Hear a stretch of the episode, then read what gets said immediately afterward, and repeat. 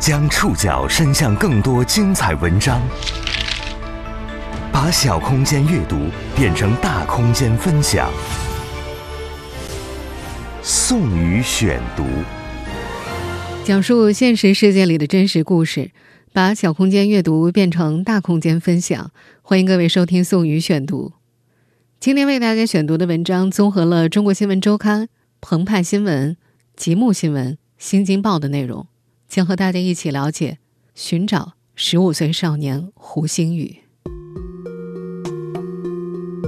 截至二零二二年十一月二十九号，江西盐山十五岁少年胡新宇仍然踪迹全无。还在找，还在加大力度侦查的。过去四十多天里。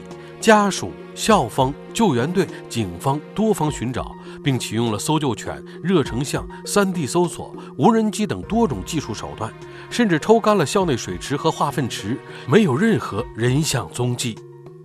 失踪前，这个少年发生了什么？如今他又去了哪里？宋宇选读，今天和你一起寻找十五岁少年胡新宇。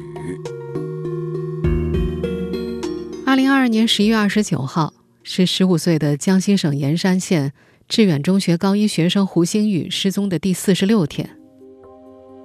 十月十四号傍晚十七点四十九分，胡星宇最后出现在校园监控视频里，然后就失去了踪迹。在这四十多天里，家属、校方、救援队、警方多方寻找，并且启用了搜救犬。热成像、3D 搜索、无人机等多种技术手段，甚至抽干了校内水池和化粪池，依然没有找到这个少年的踪迹。而自从胡鑫宇失踪的消息出现在媒体空间内，关于少年的下落，网络空间里各种传言翻飞。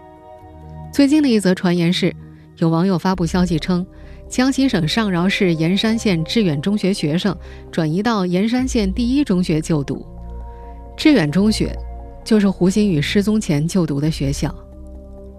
这条消息在网络引发热议之后，无数网友猜测，胡鑫宇失联一事或已取得重大突破。但十一月二十八号，盐山县教育体育局办公室工作人员在接受《新京报》采访时提到，前述传言系谣言，没有转移，目前学生在校正常上课。这位工作人员还透露。当地教育体育局等部门已经介入胡鑫宇失踪一事，配合公安部门进行调查，主要负责对该校其他学生进行心理辅导。学生还要学习，如果调查有进展，相关部门会发布官方通报。此前十一月二十三号，盐山县委宣传部发布通报称，当地省市县公安机关。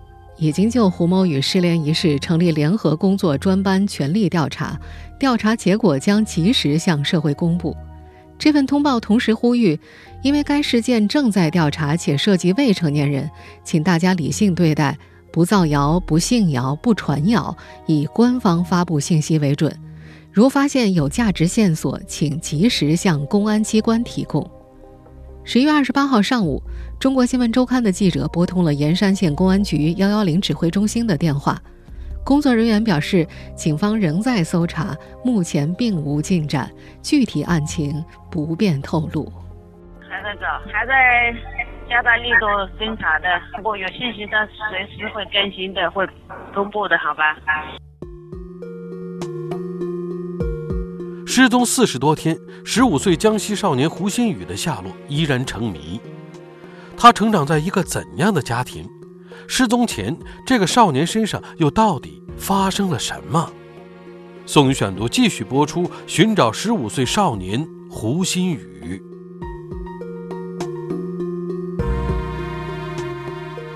失踪快五十天的胡鑫宇，家住江西盐山县永平镇胡塘村。十一岁之前，星宇一直和父母生活在永塘村的老家里。他的父母早年以务农为生，四年前，母亲李女士前往福建福州打工，从事家政工作，父亲则留在老家，一边在镇上的一家箱包厂做搬运工，一边照顾孩子。星宇是这个家庭的第二个孩子，比哥哥要小十五岁。在母亲眼中，心雨小时候十分活泼开朗，喜欢蹦蹦跳跳。心雨出生的时候，哥哥已经离家读书了。在村里读小学的时候，心雨成绩不错，升入村里初中。念了一年半的时候，转到河口镇桃园中学读书。二零二二年中考，他进入致远中学高一五班就读。心雨舅舅李先生在接受《中国新闻周刊》采访时提到，去致远中学是胡心宇自己决定的。一份盐山县致远中学往年招生信息显示，该校地处盐山县河口镇鹅湖大道一百二十九号，成立于一九九九年九月。二零零一年七月，该校初高中分离，更名为盐山县私立致远中学高中部。这是一所全日制寄宿私立学校。也是江西上饶市规模最大的民办学校之一，有八十个教学班，在校学生三千八百多人。招生信息上还说，学校连续十多年获得盐山县优秀学校和先进学校称号，多次被上饶市政府评为优秀民办学校、优秀学校。李先生说，上高中之前，新宇的学习成绩一直不错，他正常发挥可以考取当地最好的高中。中考前。盐山县致远中学曾基于他平日优异成绩，再加上初中班主任的极力推荐，决定和胡星宇签订录取协议，让其中考之后优先填报该校，学费可以减免。当时胡星宇并没有和家人商量，便签下了该校的录取协议。家人得知之后都还挺惊讶的。不过中考的时候，胡星宇因为发高烧，发挥失常。最终只考了五百三十一分，比预期分数低了许多。舅舅说，中考之后，新宇到自己家过暑假，并和舅舅的女儿一起报名参加了高一课程的衔接预习班。舅舅记得，暑假结束的时候，新宇已经学完了高一上学期百分之八十的课程了。针对网传胡新宇失踪是因为上高中之后学习吃力的说法，舅舅李先生并不认同。他说自己去福州经营工厂之前是一名物理老师，他曾给两个孩子都出了考题，胡新宇完成的非常不错。新宇是今年九月一号入学的，入学时还获得了学校一千五百块的奖学金。入学后的第一个星期过后，他用电话手表告诉妈妈，校园生活体验不错。谁成想，入学刚满一个多月，新宇就失踪了。舅舅李先生还表示。胡鑫宇的父亲不善言辞，做家政的母亲则较为健谈，因此平日里星宇和妈妈的交流居多一些。因为李先生和李女士都在福州打工，九月二十七号中午，他曾经亲眼目睹了星宇母子二人的一次通话。九月二十七号，孩子有曾经打过电话给他妈妈反馈学校的呃生活，可能就是适应的不太好，他不好睡。当时他情绪有点呃想哭，有点不想上学。舅舅记得。在电话当中，少年告诉母亲，最近对学校生活适应的不太好，作息时间紧张，还要排队洗澡，睡眠时间很迟，而且睡得不踏实。母亲进一步询问具体情况，星宇没有细说。再三追问之下，少年才支支吾吾地回答：“可能是因为窗帘太亮了。”李女士告诉儿子，再有三天就是国庆假期了，问他是否能撑到那个时候。星宇回答：“可以。”二零二二年国庆假期期间，星宇妈妈回到盐山，见到了小儿子。李女士说：“当时在外地的大儿子，星宇的哥哥也回家了。星宇很兴奋，跟着哥哥到葛仙山、永平镇等好多地方去游玩。在这段团聚的时光里，星宇并没有和家人说明为什么之前会在电话里哭泣。”不过，李女士倒是发现小儿子的学习状态出现了些问题。国庆节他就回来了嘛，回来了之后就发现孩子跟以前性格就发生了一些变化，具体表现在写作业没那么积极了。心雨妈妈特意嘱咐小儿子不要出现厌学情绪。十月四号，心雨妈妈和心雨哥哥一起离开了家。离家之前，胡鑫宇特意让哥哥为自己购买一支录音笔。舅舅李先生说，胡鑫宇让哥哥购买录音笔的理由是为了学习。他因为睡眠不好了之后，上课状态变差了，他怕有些东西被遗忘，他所以他想录下来。第二个，他是他要记录自己的心得，类似写日记一样的东西吧，我猜测哈。十月六号，胡星宇按时回到学校上课。九号收到录音笔之后，他给母亲和哥哥打了电话。舅舅李先生记得，当时电话里胡星宇还蛮开心的。那天，星宇还让妈妈远程操作。帮他将自己的电话手表关机。此后，李女士和丈夫以及大儿子就再也没有和星宇联系过。事发四十多天后，十五岁少年胡鑫宇的踪迹依然成谜，网络空间内各种流言翻飞。那么，失踪前在被监控视频记录的影像里，这个少年到底走过了一条怎样的轨迹？宋宇选读继续播出，寻找十五岁少年胡鑫宇。胡鑫宇爸爸是十月十四号晚上十一点四十一分接到儿子在学校失踪的消息的。当时他接到了班主任严老师的电话，胡爸爸心急如焚，立刻赶往学校，同时联系了离学校更近的小姨子等亲戚，还给远在福建打工的妻子打去电话。当天晚上。胡爸爸和多名亲属在老师的协助之下，在学校内展开了地毯式搜索，没有任何收获。得知星宇失踪的消息，远在福州的星宇妈妈和舅舅李先生，在十五号上午第一时间赶回了盐山县。他们直接去了学校，找到了星宇的宿舍。包括新宇在内，那间宿舍一共住了七个孩子。新宇的舍友们说。新宇是十四号傍晚从宿舍去教学楼上晚自习的路上失踪的。学校的监控摄像头记录下了这个少年失联前的影像。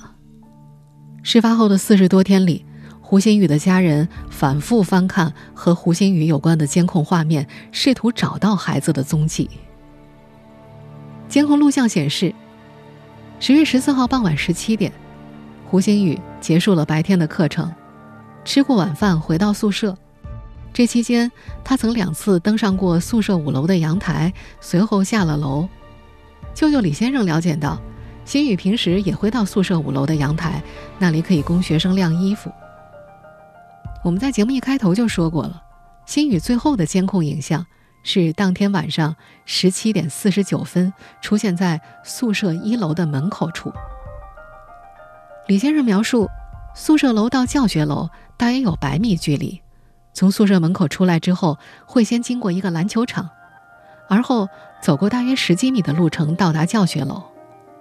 宿舍楼监控可以照到部分篮球场的画面，但是篮球场并没有监控。那个盲区是通往教室的一个一段路，那里有一小段盲区，然后大概十来米长吧。但是那一段就没有看到他出出那个盲区。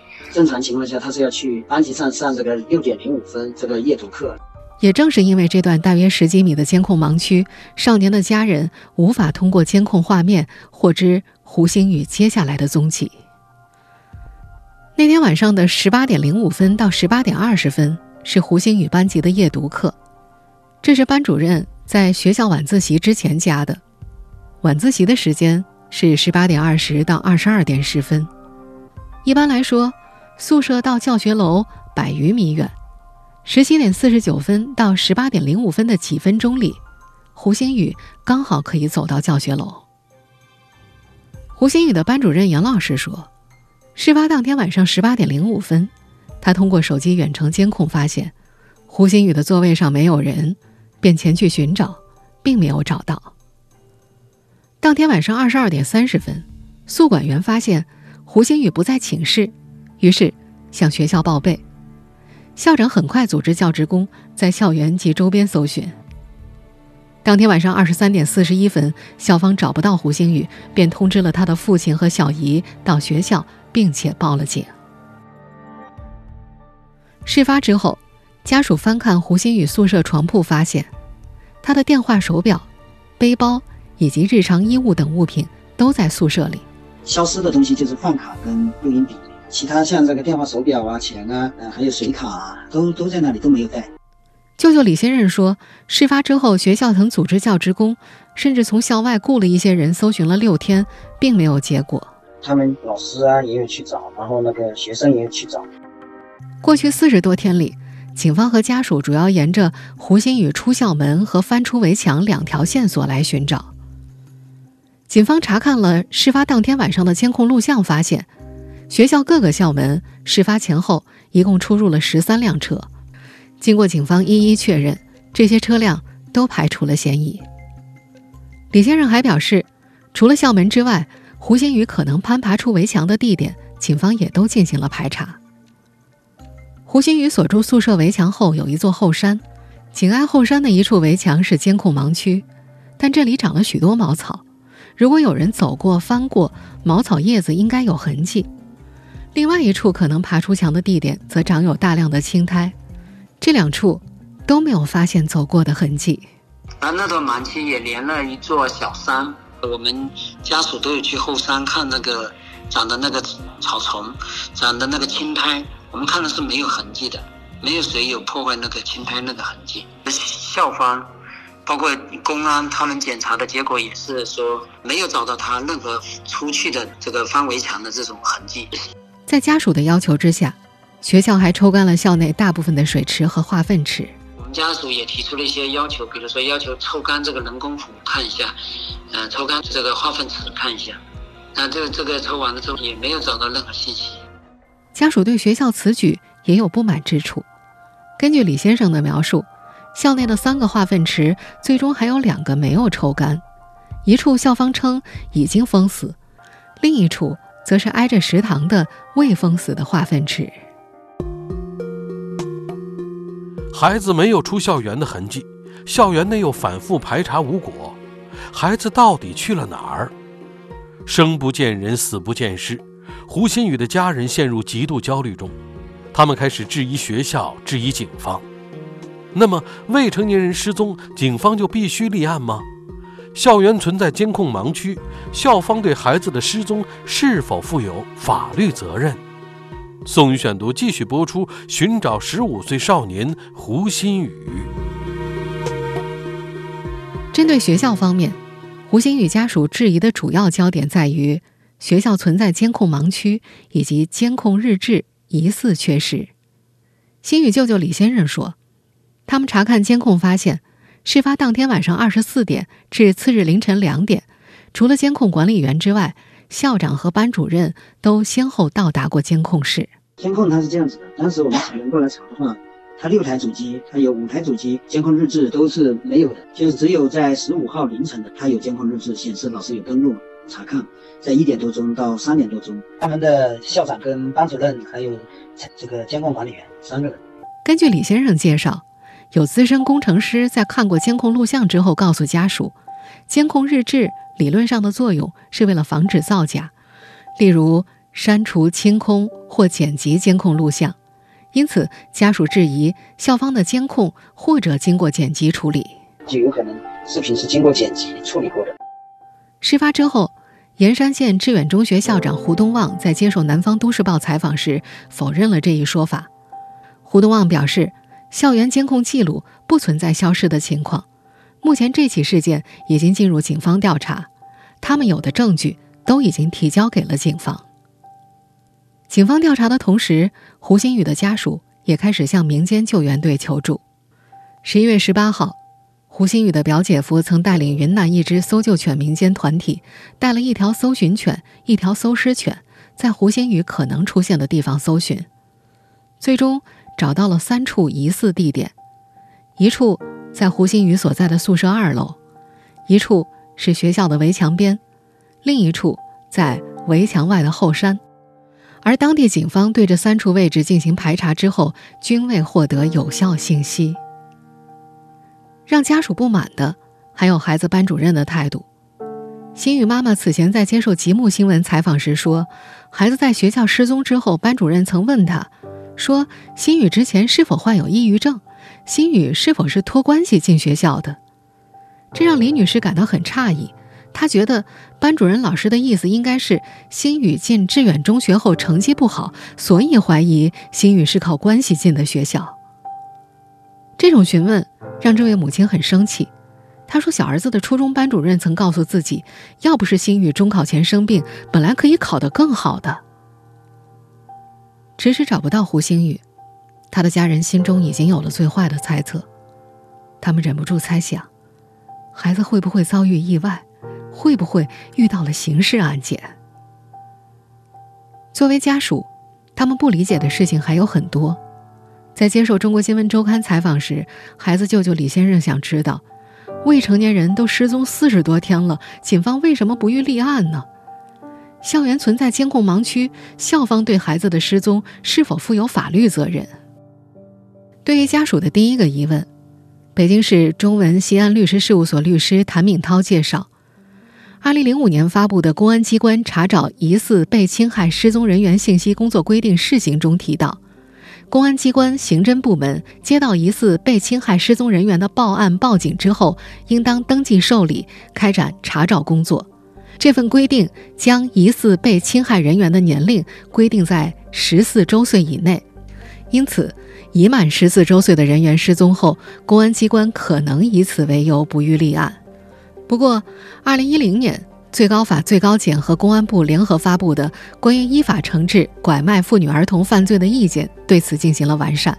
这份意见中提到，接到儿童失踪或者已满十四周岁、不满十八周岁的妇女失踪报案的，公安机关应当立即以刑事案件立案，迅速开展侦查工作。谭敏涛律师认为，所谓儿童，法律上是指未满十八周岁的未成年人。他指出，本案中的失踪人员虽然已经超过十四周岁，但不满十八周岁，依然属于儿童。对于儿童失踪案件，公安机关应当立案侦查。但是，谭敏涛律师还提到，这个案子不予立案的另外一层意思，或许是公安机关认为暂不构成刑事案件，因此没有立案。在河南景泽律师事务所律师付建看来。此案当中，失踪人员年龄和立案与否是没有直接关系的。根据刑事诉讼法相关规定，公安机关对刑事案件进行立案调查需要满足三个条件：第一是犯罪事实成立，犯罪嫌疑人存在危害性的行为；二是根据违法行为造成的严重程度需要追究刑事责任；三是属于公安机关的管辖范围。符合前述三个条件的公安机关应当进行立案调查。至于受害者的年龄，并不影响公安机关立案。在附件看来，这个案子目前没有立案，可能是因为没有找到有关违法犯罪的相关线索。最近这些年，校园因为存在监控盲区，导致对失踪人员搜寻难度大幅增加的案例屡屡发生。那么，对于校园内存在监控盲区，校方是否应当承担法律责任？如果发现监控盲区，校方又该如何完善呢？实际上，公安部办公厅、教育部办公厅关于印发《中小学、幼儿园安全防范工作试行的通知》第十四条当中，对于学校的技防设施安装提出了明确要求。这份通知指出，学校各部位的监控视频应该不间断进行图像采集，保存时间应不少于三十天。安全技术防范系统出现故障时，应在二十四小时内恢复功能，期间应采取有效应急防范措施。北京中文律师事务所律师谭敏涛建议，校园内的监控设施如果出现了监控盲区，应该及时在盲区内安装监控，以防止学生。在监控盲区发生意外，他认为本案中学生在监控盲区或者监控存在问题的地方失踪，学校是难辞其咎的。河南泽景律师事务所的付建律师也表示，监控存在漏洞，校方应该承担一定程度的法律责任。他表示，失踪人员年满十五周岁，在法律上属于限制民事行为能力人。根据民法典第一千两百条规定。限制民事行为能力人在学校学习期间遭受人身损害的，学校没有尽到教育管理职责的，应当承担侵权责任。他建议学校应当尽快完善监控设施的安装，并派专门人员看守，积极主动履行安全保障义务。在谭敏涛律师看来，对于本案而言，公安机关应该进行立案侦查，哪怕公安认为不构成刑事案件，也应当出具一个让家属信服的详细调查报告。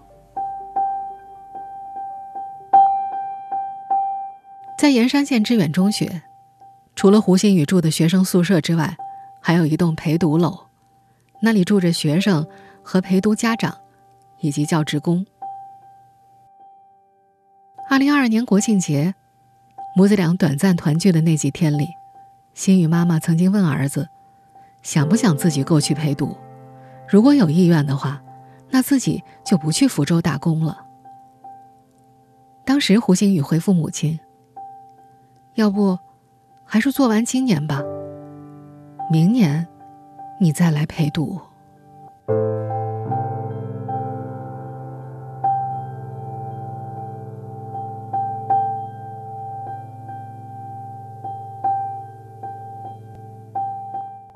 以上您收听的是宋宇选读，《寻找十五岁少年胡星宇》。本期节目综合了《中国新闻周刊》、吉木新闻、新京报、澎湃新闻的内容。收音节目复播，您可以关注本节目的同名微信公众号“宋宇选读”。我们下期节目时间再见。